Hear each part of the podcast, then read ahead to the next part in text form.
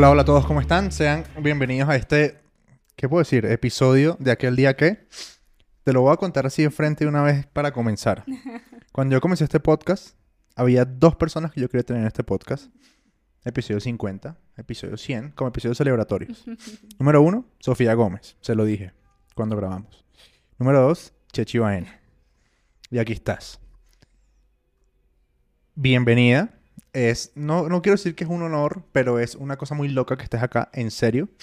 Ya vamos a hablar de eso, pero ha sido como una odisea y de hecho cuando llegaste aquí dijiste, por fin, por fin estás acá. ¿Cómo estás, Chechi? Hola, ¿cómo estás, Andrés? Feliz, feliz de estar aquí. Por fin lo Por fin. logramos porque no habíamos podido coincidir en este momento eh, que lo estábamos buscando desde que hablamos y bueno, estoy muy contenta de poder estar hoy aquí. Me encanta. He escuchado por ahí, he leído un par de noticias que sabes patinar, Un poco. que patinas rápido eh, y que eh, puede sonar fácil o no, pero tienes en tu, vamos a decirlo, bolsillo 24 campeonatos mundiales de patinaje en línea. ¿Sí? Quiero comenzar de una vez a preguntarte, ¿cómo puede uno tener 24 campeonatos del mundo si no se compitió por 24 años? ¿Cómo funciona eso? Es la primera pregunta que tengo. Bueno, el patinaje es un deporte particular, eh, no somos un deporte olímpico, por lo cual tenemos mundial todos los años. Ok. Entonces, eso daba la oportunidad que en un campeonato del mundo, o en mi caso, Sí. eh, por las características que tenía como deportista, poder correr varias pruebas en un campeonato de mundial y poder ganarlas. Entonces, en mi caso, pude tener mundiales en que en un solo mundial pude ganar cuatro o cinco medallas de oro. Ok. Pero igual eso también hay variaciones, ¿no? Es, en un mundial hay diferentes modalidades, me comentabas. Eh, creo que estamos acostumbrados, entre comillas, a ver que hay una... em, pues digamos, siempre es una pista, ¿no? Pero hoy justamente mientras estaba como chismeando más cosas para, para entender más, veo que también hay pruebas de larga distancia. Sí. ¿Era lo tuyo o tú eras más de pista? Bueno, el patinaje tiene pista, ruta y maratón. Ok. ¿cierto? La pista es un óvalo de 200 metros con peralte. La ruta es eh, de 400 metros o más, no, no puede ser simétrica, tiene que tener curvas. Y la maratón son circuitos callejeros de 42 kilómetros. Entonces, eh, yo tenía una particularidad que podía correr 500 metros en pista, eh, podía correr los relevos en equipo, pero también podía correr la maratón. Ok. ¿Cuál te gustaba más? No cuál eras mejor, ¿cuál te gustaba más? Mi prueba, fue- dos. Bueno, ay no, muchas. Eh, me gustaba mucho en los mil metros. Ajá. Para mí era la prueba más dura de llegar a la final. Por las clasificaciones eran muy intensas, son cinco vueltas en la pista. Entonces sabía que además de tener velocidad, un poco de resistencia, mucha inteligencia para pasar a la final. Ok. Entonces, para mí eran más duras las clasificaciones, ya llegar a la final era ya diferente. Eh, la, la- las relevos por equipos era, tenía lo divertido también porque era compartir la pista con dos coequiperas. Ujú. Eh, entonces los relevos para mí también eran muy ricos, correrlos. Y la maratón. La maratón tiene su encanto. Eran 42 kilómetros y, y tenías tiempo de pensar muy bien como la estrategia y, y poder rematar. Yo era una deportista que sabía rematar, me movía muy bien en el pelotón Ok. y esas eran unas de mis cualidades. Hace rato me contaste una cosa que me pareció muy particular y me gustaría ahondar en eso. Y es que naciste en Cartagena, ¿sí? Ujú. Y estudiaste en un colegio, como tú mismo lo, lo mencionabas, eh, vamos a llamarlo diferente, particular. Y había un elemento en la lista de útiles escolares que no es muy común. ¿Cuál era? Bueno, eh, yo soy cartagenera de nacimiento y de corazón. Eh, en mi colegio, en la lista de útiles escolares, pedían un tablero de ajedrez, un par de patines y veíamos educación física y todas las materias comunes y corrientes. Entonces, ahí, cuando ingresé al colegio, eh, empecé a patinar por esa razón. Comenzaste a, digamos, a desarrollarte en, en patines y en ajedrez, pero tú me contaste, y esto es muy raro escuchárselo a alguien como tú, que eras mala patinando. Muy mala. ¿Cómo es eso? O sea, ¿cómo puede uno decir eso? Yo llegué al patinaje por eso, por el colegio, representaba el colegio en los Juegos Intercolegiados, entonces un día me tocó eh, una carrera de patinaje y una partida de ajedrez y yo le dije a mi mamá, no, lo mío es el patinaje, mm, quiero ir a la carrera de patinaje y ahí me llevaron. Ok. Cuando yo llegué a la liga, era una niña bajita, chiquita, barrigona, gordita, no tenía ningún biotipo fisiológico, ninguna muestra de que esta niña iba a ser campeona mundial, cero. Yo era virriosa, decimos nosotros, o sea, era amante del patinaje, yo era la primera que llegaba, la última que me veía, si decían 10 vueltas yo hacía 12, si yo terminaba el entreno y veían, venían los grandes a entrenar, quería que me dejaran meter en el grupo con los grandes, entonces me enamoré del patinaje, de la velocidad, de sentir la brisa, y yo me enamoré. Y decidiste o algo así te entendí, decidiste que ibas a ser campeona mundial. Dijiste, yo voy a hacer esto. Apártense. Sí. ¿Cómo fue eso? Entendí que la única manera de lograrlo era entrenando, que el entrenamiento se convertiría en el secreto de los campeones y la medalla en el premio al entrenamiento. Ok. Que la constancia, el trabajo, podía sacar en mí esas cualidades físicas que carecía en ese momento, aunque en ese momento todavía empezaba.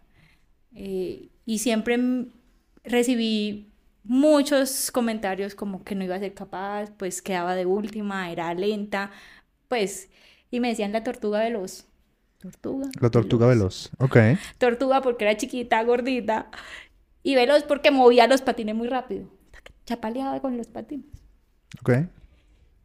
Y yo dije, yo quiero ganar, yo quiero llegar.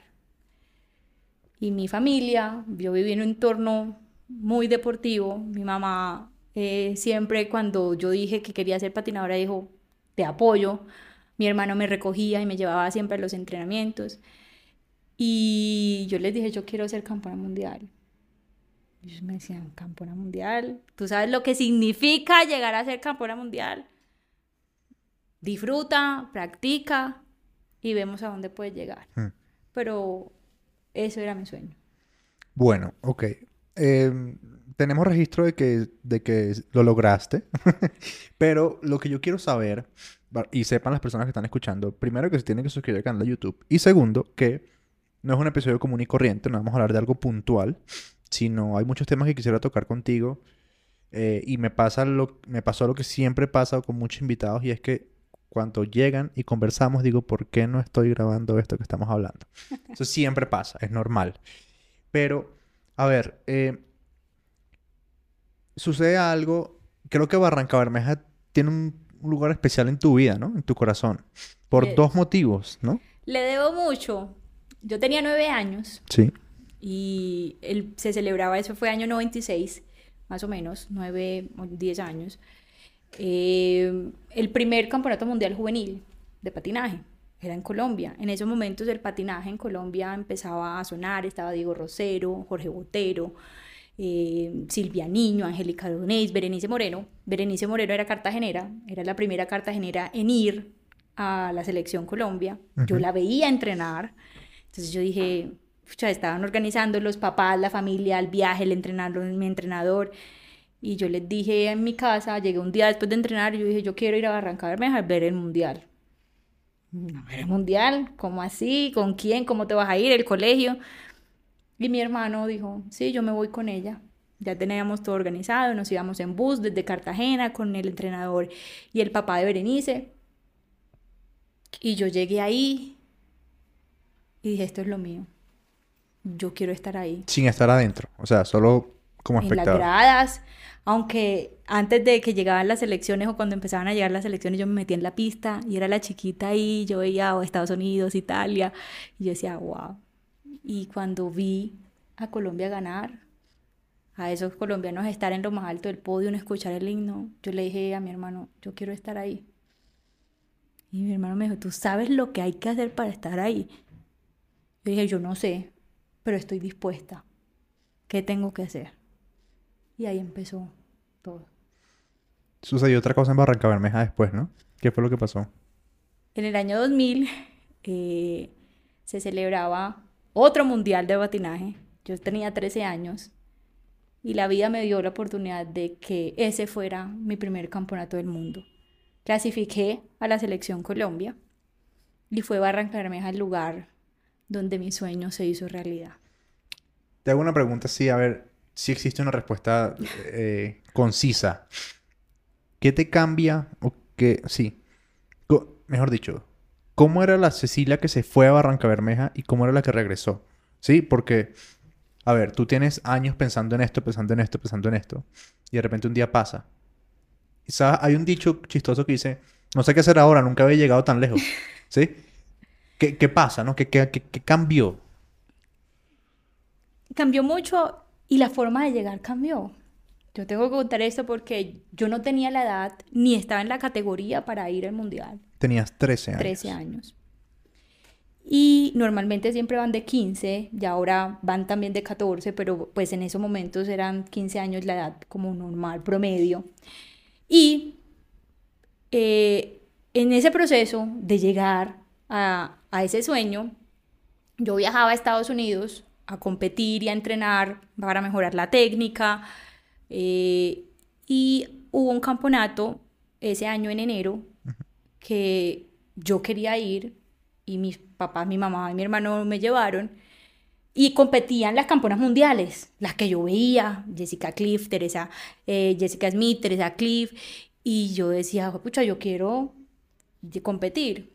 Era un evento que era world class, clase mundial, y yo era una desconocida, venía de Colombia, y como eran pagos en dinero, no, deja, no me iban a dejar competir porque era menor de edad, pues no tenía la edad para competir. Ah, porque había premiación. Premiación en dinero, era un, evento en Estados Unidos. Ya. Pero mi, los papás hacen lo imposible por sus hijos. Sí. Y mi mamá era una de esas. Porque ella dejó su trabajo para hacer las rifas, vender los buñuelos, hacer los bonos para que yo pudiera tener los mejores implementos, todo. Y me llevó al campeonato y cuando dijeron, no, ella no puede competir, no tiene la edad, esto es pago, no sé qué, pero venga, venimos de Colombia, al igual ella no va a ganar, déjenla competir. Salió la primera prueba, recuerdo que estaba muy nerviosa y mi hermano decía, tranquila. Y la primera prueba efectivamente quedé como de décima, no sé, mal, pues, pero estaba ahí. A la segunda prueba en una prueba más larga, 20 kilómetros, y mi hermano me dice, yo voy a estar aquí, en este semáforo. Cuando toquen campana, ataca. No tienes nada que perder. Al igual no vas a ganar. Última vuelta, paso la línea de meta. Yo veo a mi hermano ya en el semáforo y me dice, ataca, dale, dale. Yo ataqué y gané todo el mundo... Sí, como, ¿qué, ¿qué acaba de pasar? ¿Quién es ella? ¿De dónde salió? Yo salí en la portada de una revista que se llama Skating Times, que era muy famosa en, Estados Unidos. Y yo, y dice, oh, Cecilia, ¿quién es Cecilia? Y está detrás de mí, oh, Jessica es mi campeona mundial. Y mi mamá se ve en la llegada alzando las manos en la portada de la revista. Y ahí cambió todo. Entonces, al volver a Colombia, dijeron, huevo, ¿de dónde salió? ¿Quién es esta niña? Eh, ya yo empezaba a perfilarme, pero pues obviamente no, pues... Sí, o sea, llegaste muy rápido al llegadero. Entonces me suben de categoría para ir al campeonato selectivo, gano el cupo y voy al mundial. Llego al mundial y... Tengo una pregunta, ¿qué pasó con la plata? Ah, no me la dieron. No te la dieron. No me la dieron porque pues obviamente eran las reglas. Pero pues fue algo para mí demasiado especial. Claro. Ya haber logrado eso. Y llegué a Barranca Bermeja eh, con el sueño cumplido de vestir la camiseta nacional. Era mi orgullo de estar ahí. Y a mí me han pasado muchas cosas y esta anécdota la tengo que contar. Primera carrera, Cecilia Baena, Colombia, abría el mundial, era la primera deportista, nos llaman al sorteo. Yo no tenía mis números. Entonces estoy calentando, calentando, concentrada, llaman, chequeo. Yo le digo, Juan, no tengo los números, mi hermano. Mi hermano me dice, no te preocupes, están en las carpas. Tranquila, calienta. Llaman al juez y el juez árbitro me dice, usted no tiene los números. Y yo dice, no, ya, ya me los voy a poner. Me voy a listar, me pongo los patines Y yo veo que en la carpa hay tensión. Los números de Cecilia, los números de Cecilia, los números de Cecilia. El delegado había olvidado los números en hotel. Ok. La gente en Barranca Bermeja no entendía qué pasaba. La gente le echó agua a la pista para retrasar el campeonato. Eh, dijeron, háganle el número con Sharpie, con papel. Pues obviamente Sí, era un claro. mundial. Sí, claro, claro. No, iba, tenía, no era imposible. Y el, juez árbitro era colombiano y me tuvo que descalificar. No pude correr mi Oh, primera carrera Dios. en un campeonato del mundo. Ok, mierda. Te significarás lo que No, y sobre todo un, un detalle tan, tan mínimo, ¿no? O sea, Entonces, el delegado fue al hotel, buscó los números, regresó, pero ya no hubo nada que hacer.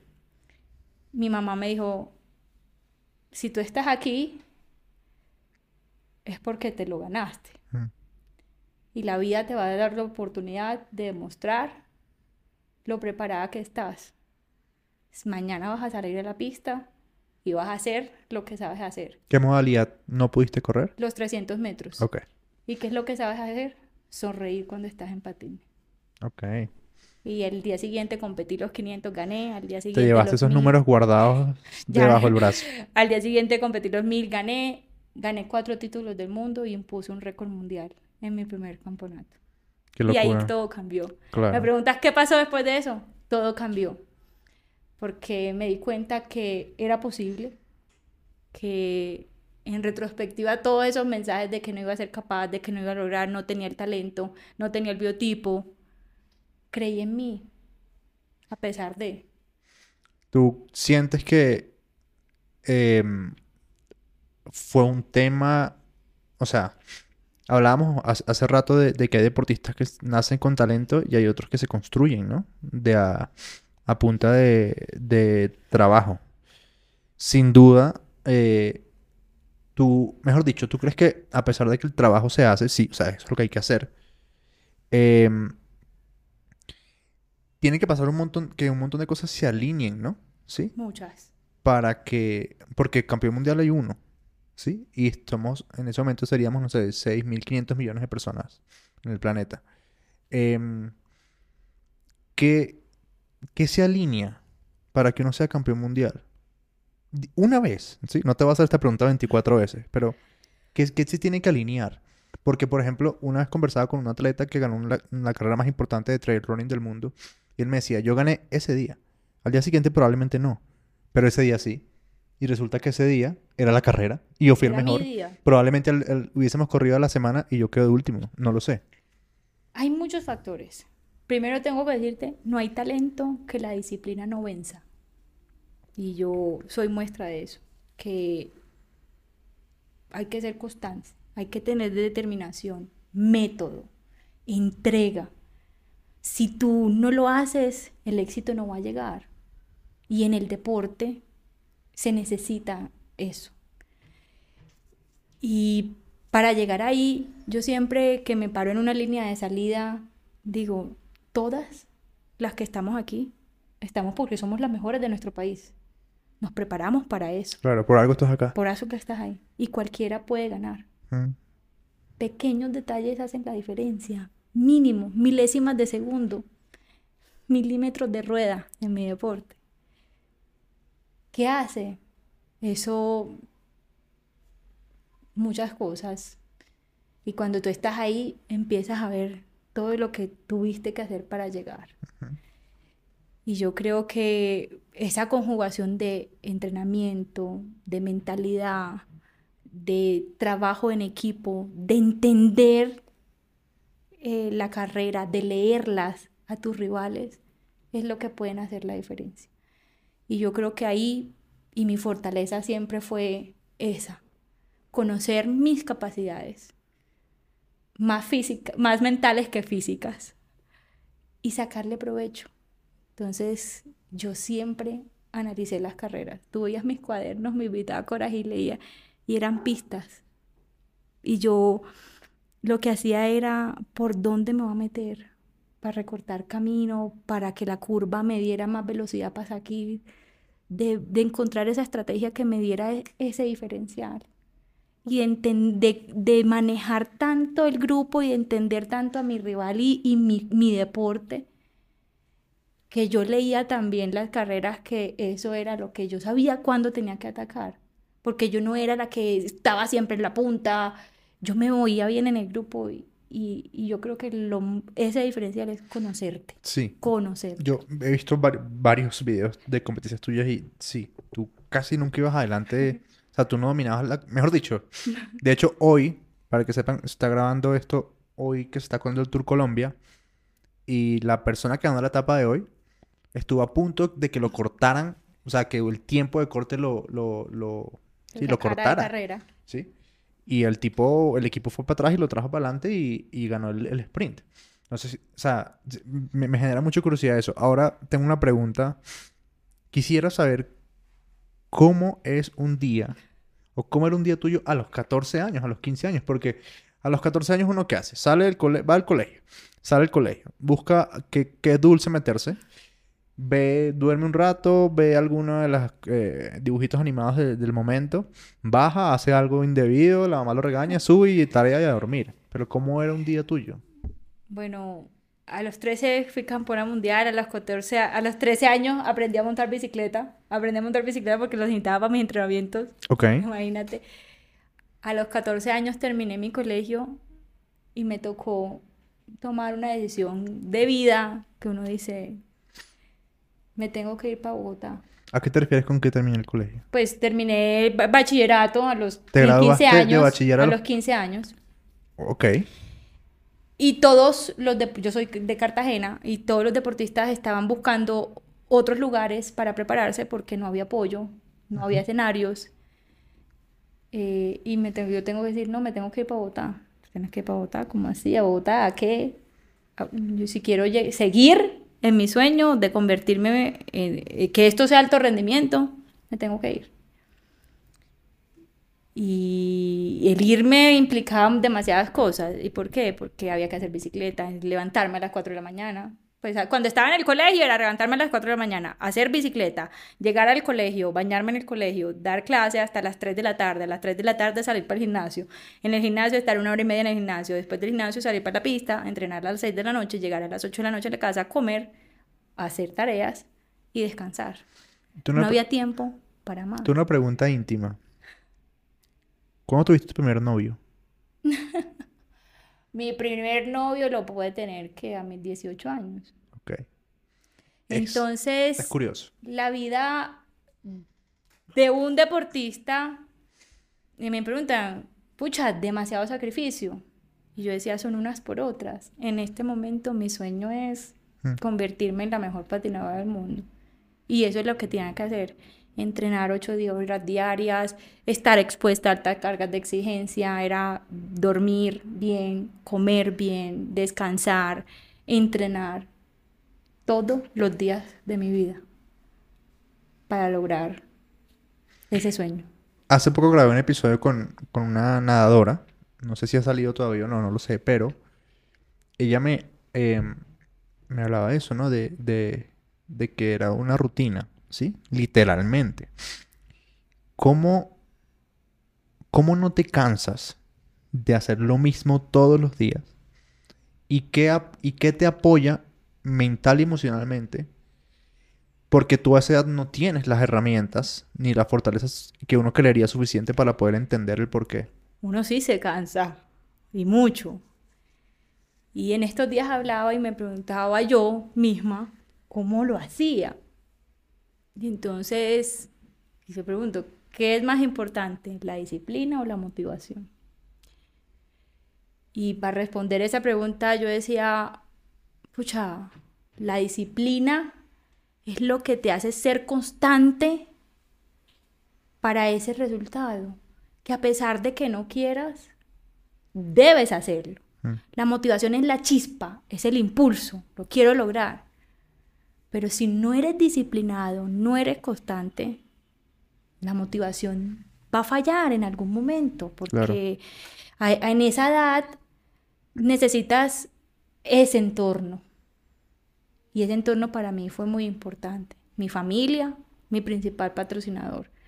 Mi entrenador, que obviamente con su conocimiento me formaba. Mm. Mi hermano, mis compañeras, porque a veces yo era la que ganaba, pero habían compañeras claro. también que me ayudaron a llegar a, a ese resultado. Entonces, era un triunfo de todos, aunque yo era la que pasaba la línea de meta de primero. Claro. ¿Tú te acuerdas? Es que me acabo de ir para, un toquecito para atrás y quisiera preguntarte. ¿Tú te acuerdas cómo fue la entrada al colegio el día después de ganar el primer mundial?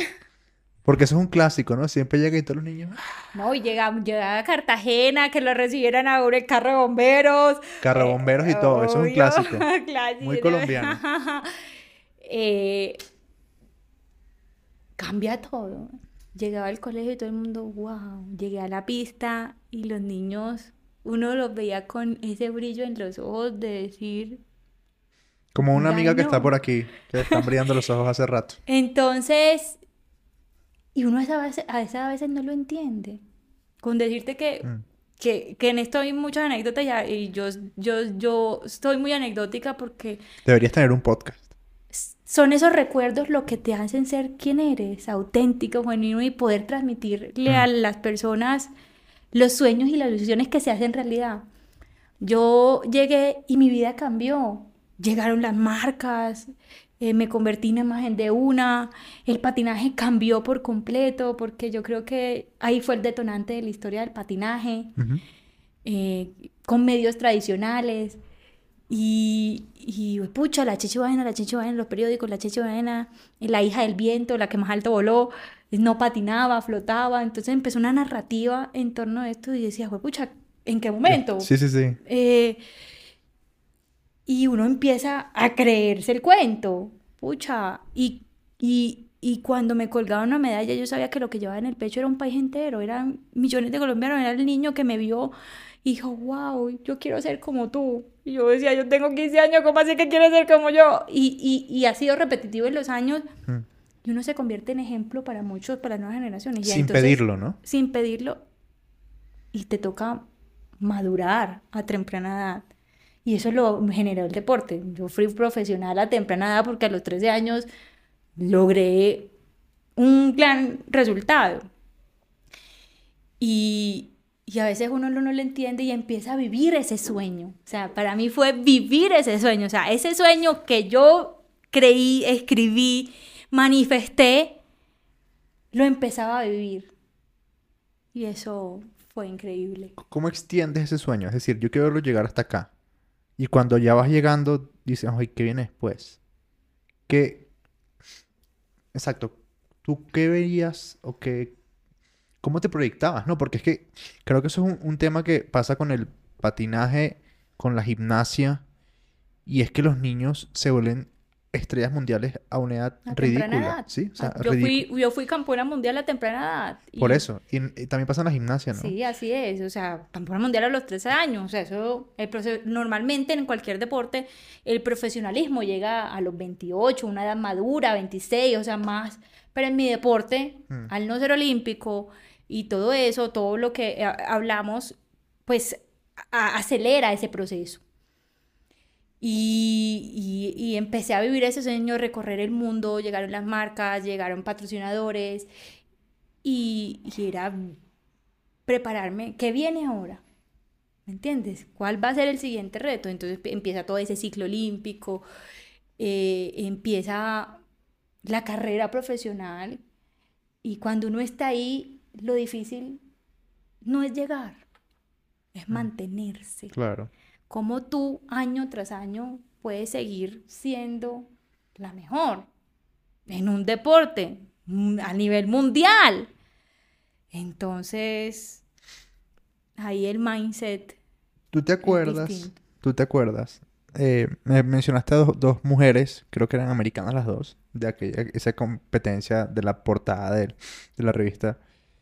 ¿Tú te acuerdas la siguiente vez que las viste? Que llegaste y dije, "Ey, que ella hay que pararle bolas, porque ya nos ganó. En mis primeros mundiales no me tocaba competir con ellas, ellas competían en mayores. Sí. Yo competía en juvenil.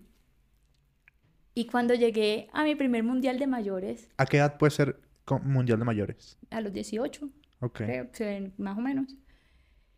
Y yo llegué a mi primer mundial juvenil, en mayores en Italia, la cuna del patinaje mundial. Ahí nace el patinaje.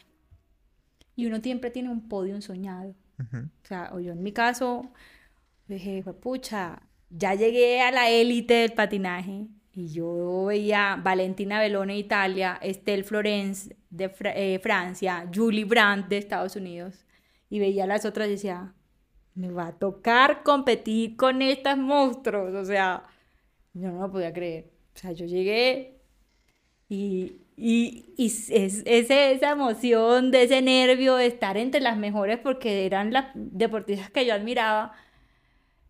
Y la vida me dio la oportunidad de disfrutarlo y de vivir mi mejor carrera. La carrera perfecta. Esa carrera que tú duermes o intentas dormir y la tienes en la mente. Desde desde el pistoletazo hasta la línea de llegada. Y me tocó vivir ese momento en ese mundial. ¿Cómo planteaste esa carrera? Sí, porque, ¿sabes? No sé si te ha salido en redes sociales videos de pilotos de Fórmula 1 que con los ojos cerrados saben curva a la izquierda, curva a la derecha, aquí acelero, aquí bajo a tercera. ¿Recuerdas cómo planteabas las carreras? Porque, a ver, en, si uno lo ve de una forma muy básica, pues es darle vueltas, ¿sí? A un, a un óvalo. Pero... No es tan sencillo. Pero no es tan sencillo, ¿no? Entonces, eh, ¿cómo plantea una carrera eh, tan, tan precisa, ¿no? O sea, que, que son darle una cierta cantidad de vueltas a un, a un espacio, pero pues pasan muchas cosas, ¿no? ¿Cómo, cómo se plantea eso? Hasta, la mejor improvisación es la que se planea. Ok. Yo siempre he creído eso. Y en el deporte, la estrategia juega un papel muy importante. Y yo tuve mi espía. De eso quiero hablar, aquí lo tiene anotado. Hablemos de tu hermano también. Juan Carlos se convirtió en mi conciencia, en esa persona que me hablaba, porque empezó, siempre era el que me llevaba a los entrenos, me traía, mis papás trabajaban, mi mamá llegaba luego al escenario a verme entrenar, pero mi hermano cumplió un rol muy importante y le debo más que mis 24 medallas, yo creo que le debo mi vida deportiva. Y mi entrenador Elías tenía muchos deportistas, pero mi hermano siempre estaba ahí. Empezó a entender el deporte, a hablarme y siempre viajaba conmigo a todos los eventos, a los mundiales. Entonces él llegaba a la pista a las 6 de la mañana, veía todos los países, Colombia entrenaba, él se quedaba, terminaban de entrenar todos los países y él después me decía, esta usó estas ruedas, esta corrió así, la curva la cogió así, mañana vamos a hacer esto, vamos a mejorar en esto. Y, empezó, y empezamos siempre a analizar las carreras previas a eso. Y tenía otros ojos. Entonces, llegó ese momento. Eh, me tocó en la semifinal sacar a Julie Glass, que era la deportista más fuerte en ese momento. Y, y la semifinal eh, fue tan cerrada que Julie se cae en la, en la línea de meta. Eran 500 metros ruta. Eh, y llegamos a la final y ya sabíamos cómo iba a ser. Valentina Veroni de Italia era una corredora casi 170, eh, 1,70, 1,80, era muy alta, yo era muy chiquita. Andrea González de Argentina era una corredora que eh, sabía manejar el tiempo. Estel Florence le gustaba esperar. Y yo era una corredora que también me gustaba esperar. Entonces, hasta los últimos metros para tener el mejor sprint, porque sabía que era muy veloz porque movía los pies, la tortuga veloz. Entonces, con mi hermano hablábamos de esa carrera y decía, va a ser así. Valentina Beloni va a salir de primera, porque ella al ser tan grande, claro. le cuesta ir de atrás para adelante. Ella va a salir de primera. Andrea González va a querer salir de primera también, pero no va a poder porque la segunda posición tenía que ser yo. Yo tenía que salir sí o sí, ganar la salida de segunda, o sea, dejar a Valentina ganar la salida. ¿Salen por línea? Sí, salíamos. ¿Y esa línea se determina por las semifinales? Se termina por las semifinales. Entonces, yo gané la primera semifinal, la ganó Valentina, iba en el primer carril, la segunda la gané yo, iba en el segundo carril, y después las segundas, porque eran cuatro corredores. Y este el Flores.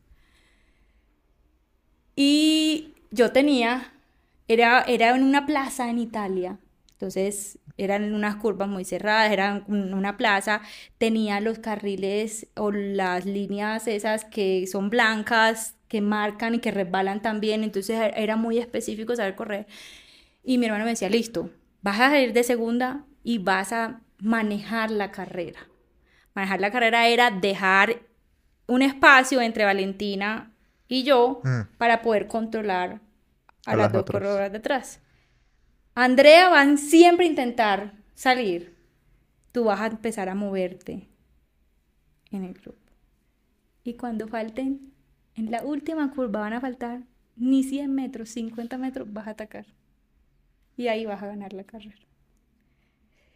Y así fue. Ese video es uno de los videos que está muy popular. Y ti también da una anécdota porque cuando estamos en la línea de meta, quien chifla es mi papá. Mi papá siempre me chiflaba. Y yo sabía que él estaba ahí. Mi papá es periodista y en ese nunca narraba mis carreras porque decía que él no podía narrar mis carreras. Entonces, eh, cuando en ese momento por el cambio de horario estaba eh, en 6 a.m. y Darío Arismendi le dice, no, Eugenio, narre. Entonces, no, no, no, va a salir Cecilia, yo no narro.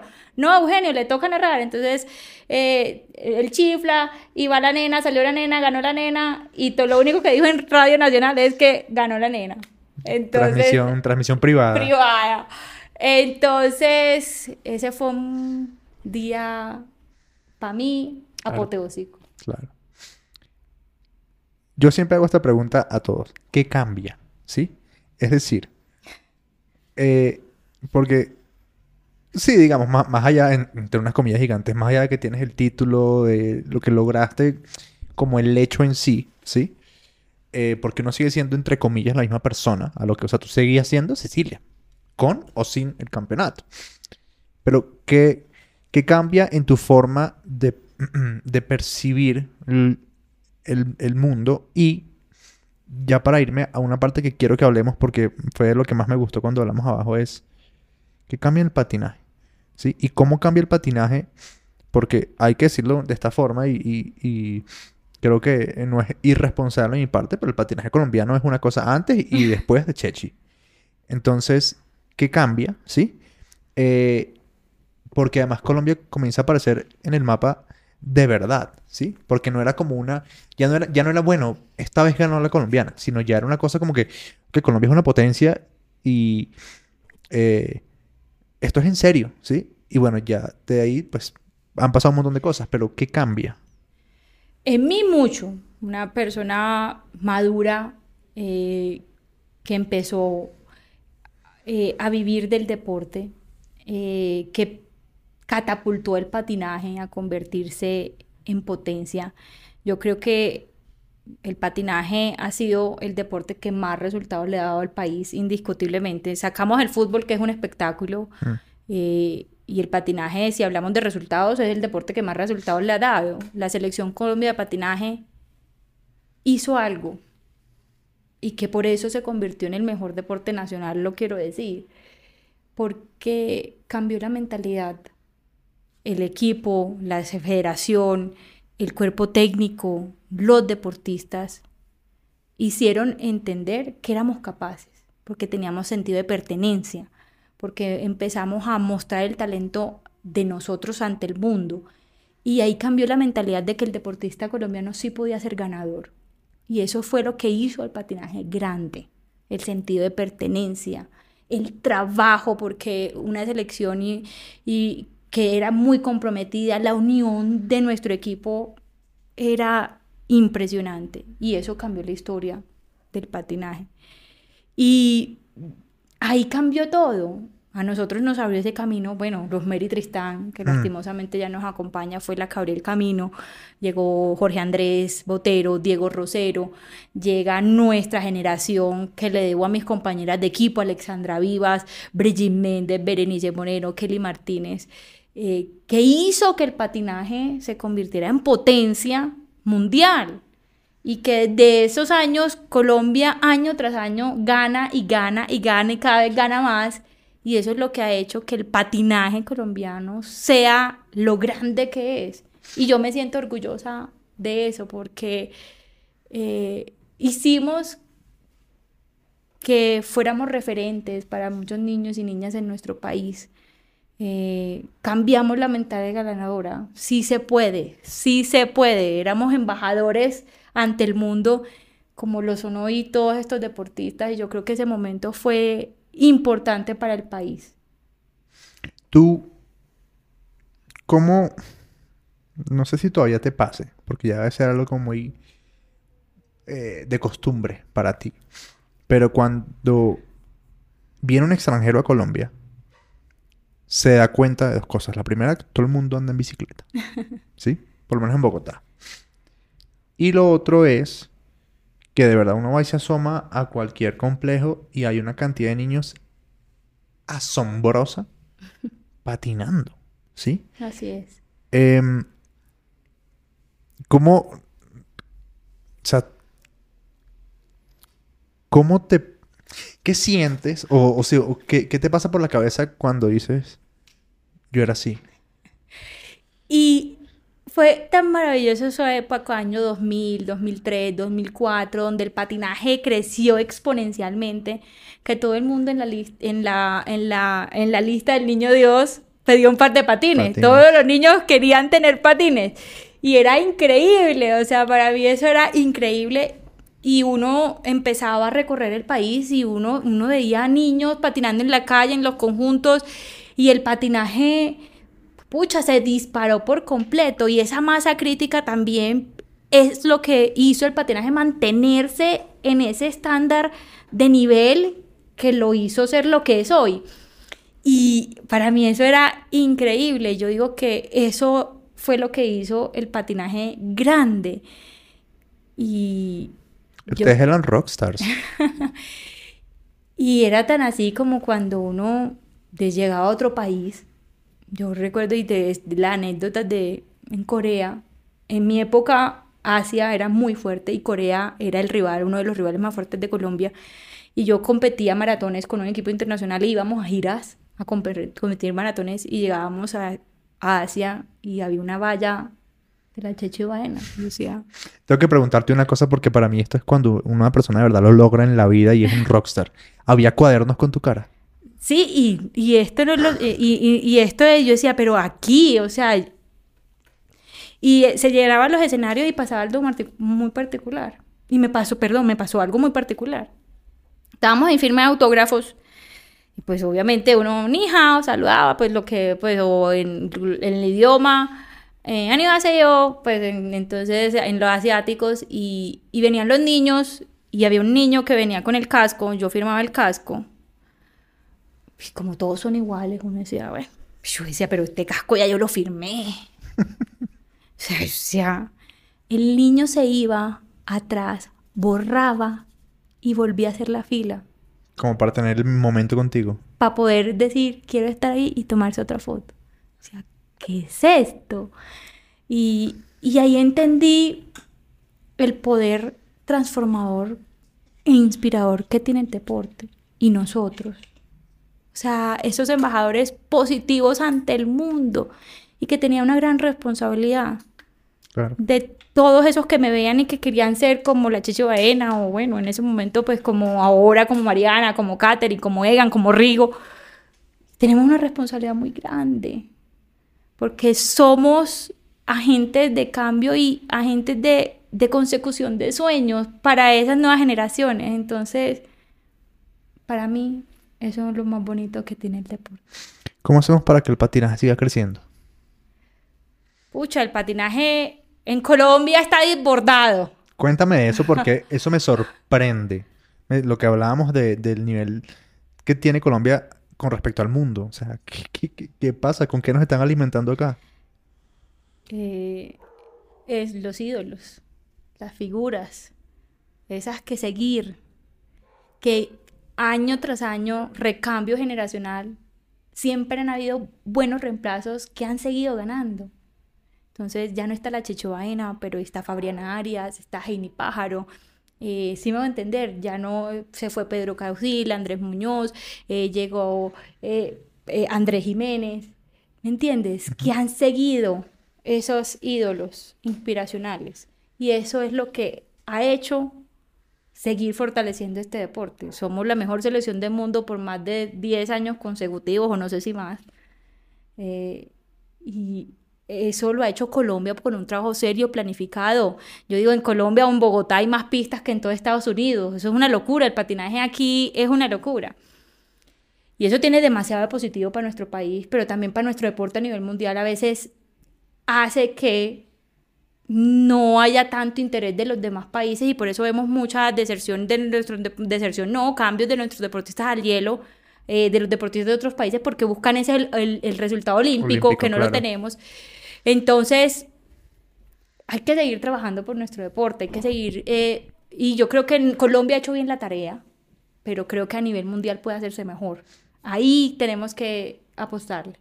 Vamos a meter picante la cosa. ¿Qué falta para que el deporte el patinaje sea olímpico de ruta? Muchas cosas, muchos factores. Primero, escenarios estándares, que sean iguales en todo el mundo. Ya estamos en ese, en ese camino. Segundo, más de 50 países en un mundial. ¿Cuántos van ahorita más o menos? Más o menos 33, 34. Que se practiquen los cinco continentes. Que el calendario de carreras sea menos. O sea, sean para ir a, para que entre al, al, a los Juegos Olímpicos deben ser dos o tres carreras. Nosotros en un mundial tenemos seis de pista, seis de ruta y una maratón. Son más, muchas medallas y por cada categoría pues, una locura de medallas. Es que uno ve cuántos, tantos campeonatos mundiales. Okay. Y a veces pienso que Colombia no gane tanto. Okay. Y es difícil de decirlo, porque, pues, o sea, ¿cómo yo puedo decir eso? Y yo decía, yo quiero que Colombia siga ganando porque así tiene que ser. Pero esa hegemonía también, no sé, no es atractivo para el olimpismo, para el mundo.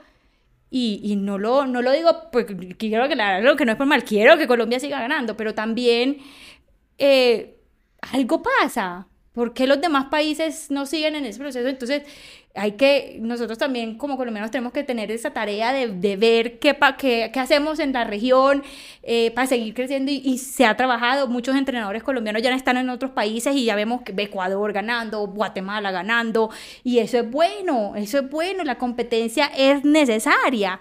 Entonces, sí, yo creo que, que hay mucho por hacer y, y el patinaje colombiano lo hace maravillosamente. Yo creo que eh, sin duda alguna generación tras generación es mejor y, mm. y, eso es lo que nos ha hecho grandes. Hablas una cosa de la generación y necesito preguntarte una cosa que me, me comentaste y es, te retiraste joven.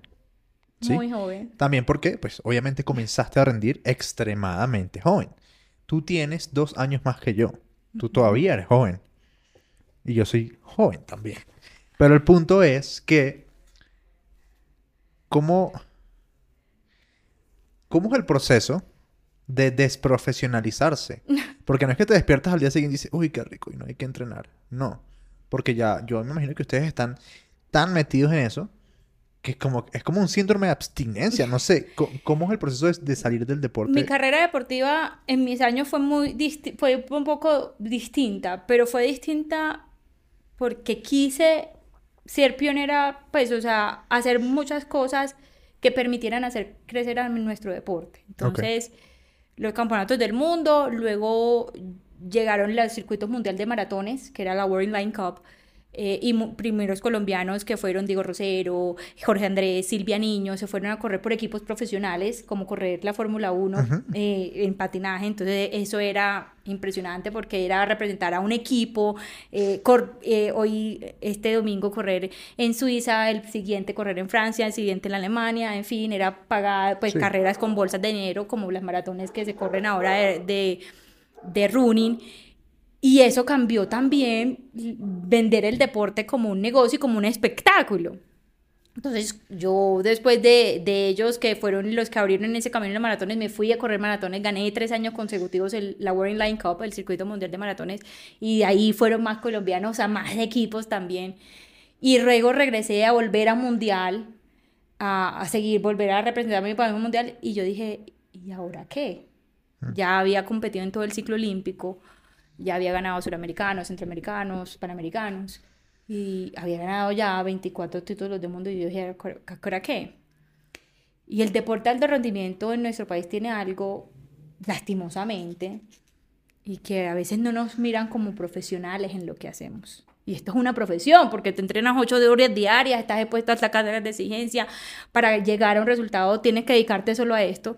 Y a veces le dicen, o estudias o patinas. A mí me lo dieron. O estudias. O, y también la, la institución dice, no, pero es que tú tienes que cumplir con el penso. Si falta, no hay flexibilidad para que el deportista, como en otros países, pueda hacer su deporte y estudiar. No. Y entonces eh, uno se prepara para eso. Entonces yo decía, pucha, a mí una lesión me puede sacar. Y en ese año, en el 2012, antes de ir al Mundial, yo tuve una lesión y yo competí en un Mundial lesionada, casi con una fractura en el tobillo. Y era mi último Mundial porque ya lo había dicho, ah, decretado así, ya lo había anunciado. Y yo dije, pucha, esta lesión me pudo sacar. Yo pude ir al Mundial y no ganar. Gané la última prueba, la más dura, la maratón. Pues esa es otra historia. Eh, y yo dije, esto es un cuarto de hora. Mm. Yo me retiro y yo con mi medalla no puedo ir al supermercado del mercado. Claro. No puedo conseguir medalla, no puedo conseguir trabajo por decir, ay, yo soy la chechevena, contra... No. Entonces, ahí fue como dije, güey, pucha, tengo que estudiar. Y a los 26 años me inscribí en la universidad a estudiar con niños de 15, 16 años. ¿Qué estudiaste? Ya empecé comunicación social, luego administración de empresas, tecnología en gestión deportiva y soy especialista también en alta gerencia. Pero también porque sabía que era la única manera para seguir dejando huella en el deporte. En esos últimos años nació mi escuela de patinaje aquí en Bogotá, con, la intención de dejar ese legado a las nuevas generaciones, de tener un espacio de, diversión, de formación en el patinaje. Eh, y dije, sí, tengo que estudiar porque no sé qué va a pasar. Y lastimosamente no nos preparan para eso. A los deportistas no nos preparan para ganar. ¿Y qué pasa? Que muchos de los deportistas con lo que ganamos en el deporte no nos dicen inviertan, cómprense su apartamento, su casa. A veces nos gastamos la plata que ganamos en comprándome los mejores tenis, los más caros. Entonces uno abre el closet, wow, los mejores tenis. ¿Y, después qué? Entonces yo dije, no, tengo que hacer algo diferente, tengo que estudiar, tengo que prepararme, tengo que seguir trabajando por el deporte. Y se me metió algo en la cabeza de la transformación social a través del deporte, de que los niños y niñas vean el deporte como una herramienta educadora, que la educación y el deporte es el binomio perfecto, que el deporte es transversal a todo, por salud física, por salud mental, por alto rendimiento, por mitigar conflictos sociales. El deporte es demasiado poderoso, cambia vidas. El deporte me permitió ganar, recorrer el mundo, conocer culturas, darme cuenta de lo que era capaz, derribar mis límites, confiar en mis capacidades, ser disciplinada. El deporte me convierte en la mujer que soy hoy, en la madre que soy hoy. Ahí tengo una pregunta que te la hice abajo, pero quiero dejar registro de eso. Cuando uno, bueno, cuando uno no, vamos a incluir en eso. Cuando alguien es deportista, deportista, como lo decía yo ayer en el Instagram, y lo, sigo considerando así, cuando uno es una leyenda del deporte y tiene hijos, esos hijos nacen sin pedirlo, con un peso muy grande sobre sus hombros de ser los hijos de, ¿sí? Eh, ejemplo actual, todo el mundo está esperando que el hijo de Messi sea un crack, que probablemente no lo va a ser. O sí, no lo sé.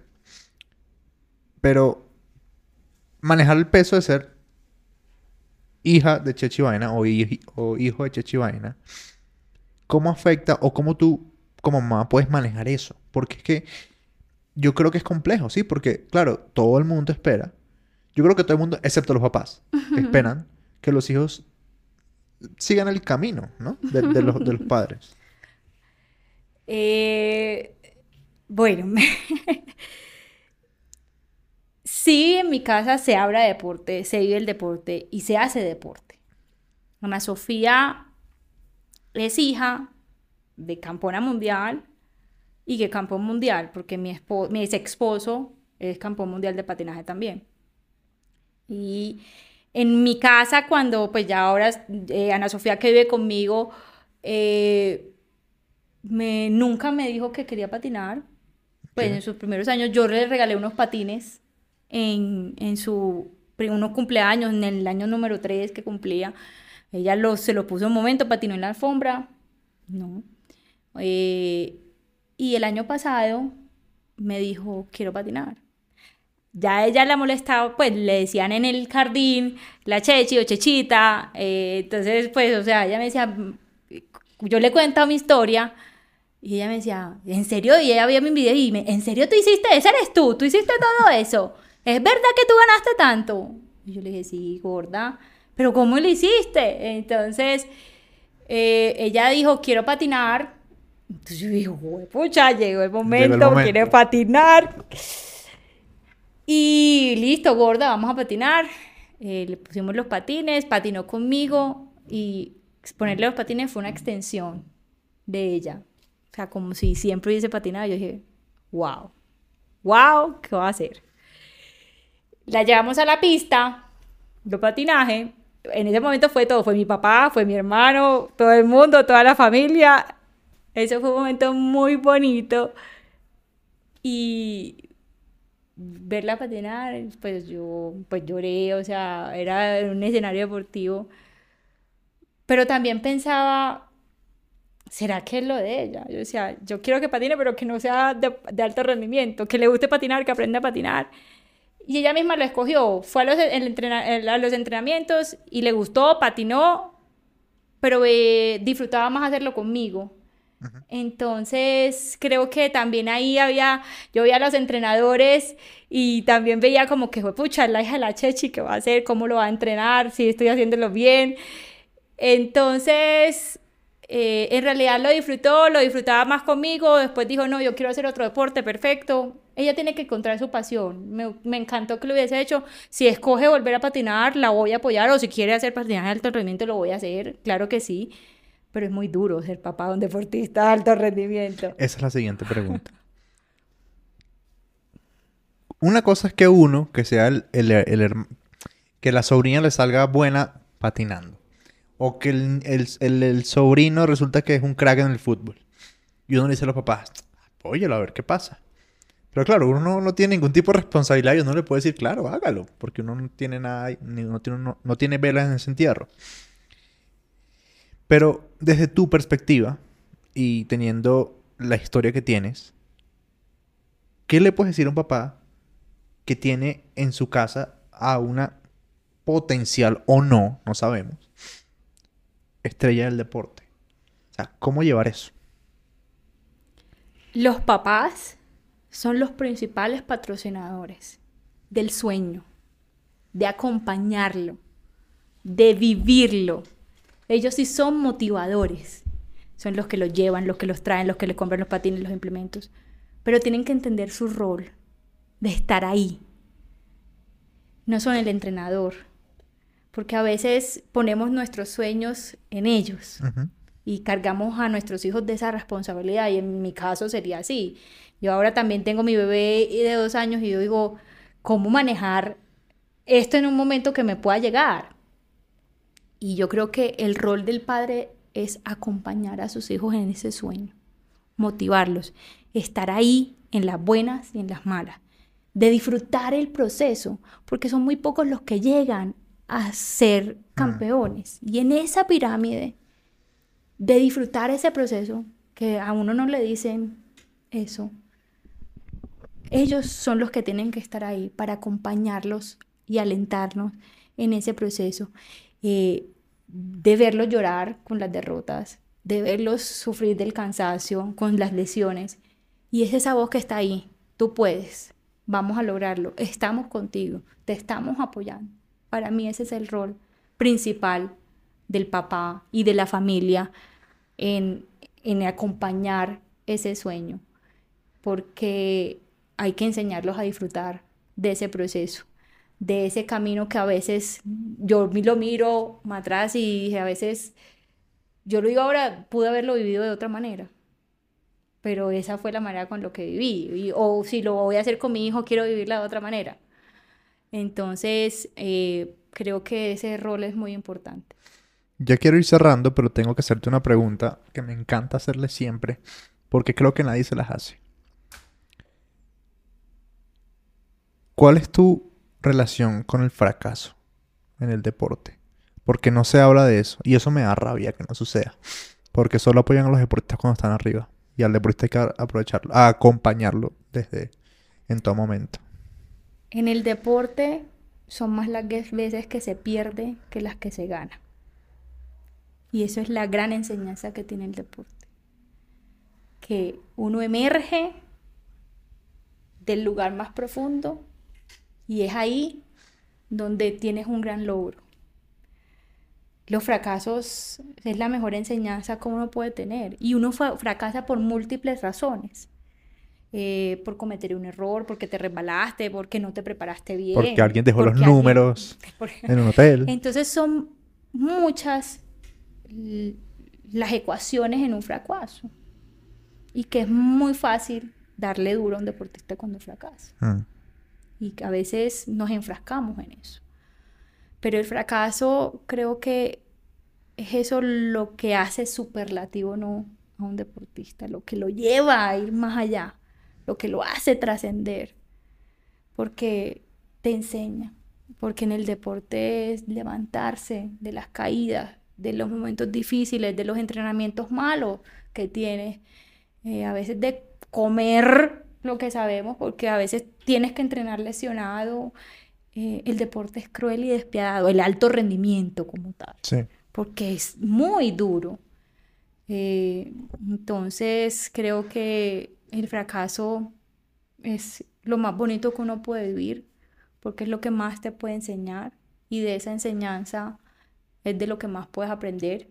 Y cuando llega el momento de la consecución de ese resultado o ese éxito que llamamos, te vas a dar cuenta de lo que fuiste capaz, de por qué estás ahí, de todo lo que tuviste que lograr para llegar, pero sin nunca olvidar de cómo empezaste. Mm, claro. ¿Cómo? Esto tiene que pasar, seguramente cuando tú vas a una pista de patinaje de parche. ¿Sí? ¿Cómo es el contacto? ¿Cómo es ese... ¿Qué, ¿Qué reacción ves en los niños cuando te ven? ¿Sí? Esta pregunta la hago ¿por qué? Porque yo siento que es muy importante humanizar al deportista, ¿sí? Y el, como, como seguidores del deporte nos encanta como idealizarlos y volverlos inalcanzables. Y cuando te sientas a hablar con los deportistas, porque tengo la, el privilegio de, de, hacer eso, tú te das cuenta que son personas completamente comunes y corrientes. Y eso te lo pregunto porque tenemos un plan, ¿sí? De acercarnos a la gente y de que tengan la oportunidad de charlar contigo un poco más cerca. ¿Cómo, cómo es eso, no? ¿Cómo es esa, esa forma de llegarle a la gente y transmitirle el mensaje de manera directa? es, es demasiado bonito y Eduardo, mi pareja, siempre me dice, pucha, es que yo te vi, o sea, tú ganaste y yo te vi ganar y todo el mundo decía la Chechi, la Chechi, la Chechi, la Chechi. Y han pasado tantos años de mi retiro. Hmm. O sea, yo me retiré en el año 2013, imagínate. Y a mí me invitan a un evento de patinaje y son niños que no me vieron competir. Fueron los papás que le dijeron, mira, ve este video, esta es la Chechi. Y yo veo en un escenario, una pista, 1500 deportistas y todos quieren pedirme autógrafo. Y yo digo, ¿qué, qué, locura? ¿Qué es esto? Y entonces decía, entonces eh, Eduardo me dice, es que, que tú fuiste grande, eres muy grande. O sea, lo que lograste transformó la vida de generación entre generación y, y has impactado muchas vidas. Y eso es maravilloso. Eso, eh, sin duda alguna, ha hecho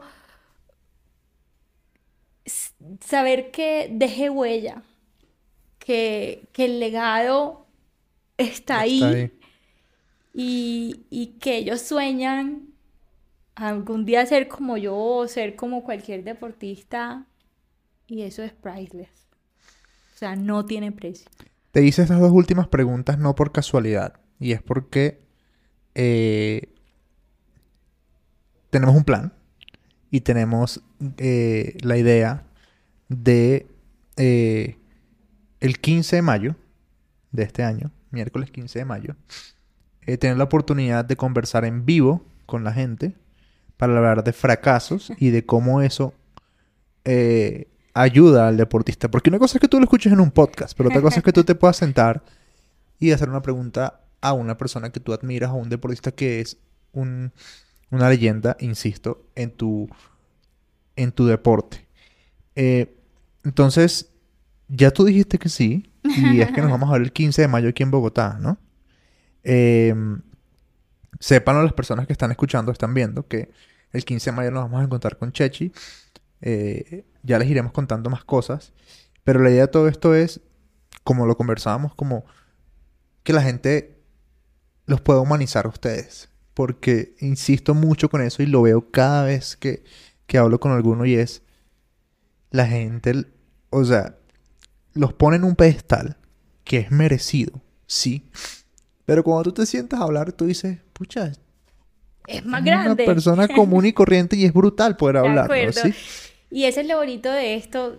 eh, yo ahora veo que eh, nosotros tenemos una gran misión, estos deportistas que hemos logrado a través del deporte eh, cambiar nuestra vida, ganar títulos, ser ejemplo para nuevas generaciones, pero también tenemos una misión de compartir lo que hicimos para seguir inspirando, motivando a las personas de cualquier rol. No tienen que ser deportistas, a que los sueños son posibles, que se hagan realidad, que cuando uno trabaja ah, con amor, con pasión, puede lograr lo que se proponga en la vida. Eh, somos ejemplo de eso. Viralicemos lo positivo de, de, de, de estos embajadores que son los deportistas, porque cuando un deportista está compitiendo, en este caso, bueno, vemos a, a, a Rigo y vemos a las familias colombianas en torno a, a ver a Rigo, eh, vemos a Mariana en su bicicleta y decimos, ay, qué pucha, todo el mundo viendo la carrera de Mariana, salta Caterina Ibargüen, saltó en los Olímpicos y todo el mundo, el deporte une, Hmm. convoca, eh, inspira, es emociones, eh, eh, despierta las emociones y eso es lo que hace que la gente eh, se inspire con estas historias, que son historias reales de personas como cualquier otra que logró algo a través de lo que hizo, ¿me entiendes? Y poder compartirlo es maravilloso. Entonces estoy feliz de poder estar en ese espacio que vamos a tener y poder que muchas más personas eh, se inspiren conociendo también lo no bonito, porque es que de eso no bonito florecen grandes cosas. Estoy de acuerdo. Chachi, para mí ha sido un honor charlar contigo. De verdad, qué, qué cool poder escuchar eh, cosas diferentes y que hayas tenido la, la- el gesto de venir. De verdad, para mí es increíble. Te lo dije al principio y, lo, y lo quiero re- recalcar. Para mí era una meta tenerte a ti eh, algún día en el podcast. Pero uno no, no dimensiona a veces que las cosas suceden y ya. Y todo fue muy loco porque, lo cuento aquí para que la gente lo sepa, el contacto fue porque yo vi que un día Chechi si- siguió al podcast y yo, ¿qué es esto? ¿Qué está pasando aquí? Y dije, no puedo no escribirle ya. Y yo te escribí hace como, no sé, hace como seis meses o más. No, creo que mucho más. Y fue como, hola, eh, veo que sigues mi podcast, este, me gustaría hablar contigo. Aquel que día gracias. que me escribiste y lo Aquel día que te escribí, sí. Fue muy loco. Y, y, y, y eso es muy... Ese es el primer, sin- eh, la primera señal de... Son comunes y corrientes como uno. Y eso es muy chévere. Así que, verdad, gracias. Gracias No, por... muchas gracias por la invitación. Creo que esto es lo bonito de esto. Tener las conversaciones auténticas, genuinas, reales, porque esto es lo que hay que llevarle a la gente. Este contenido de valor que en realidad nosotros como deportistas eh, hicimos en algún momento, pero que también somos como cualquiera uno de ustedes que nos está viendo y que tiene un sueño, que tiene miedos, que tiene ganas, que no sabe cómo hacerlo y de pronto escucha eso y yo digo, bueno, toma lo que te sirva, descarta lo que no y hazlo auténticamente tuyo, porque todos somos campeones en potencia, Mm, en lo que queramos lograr.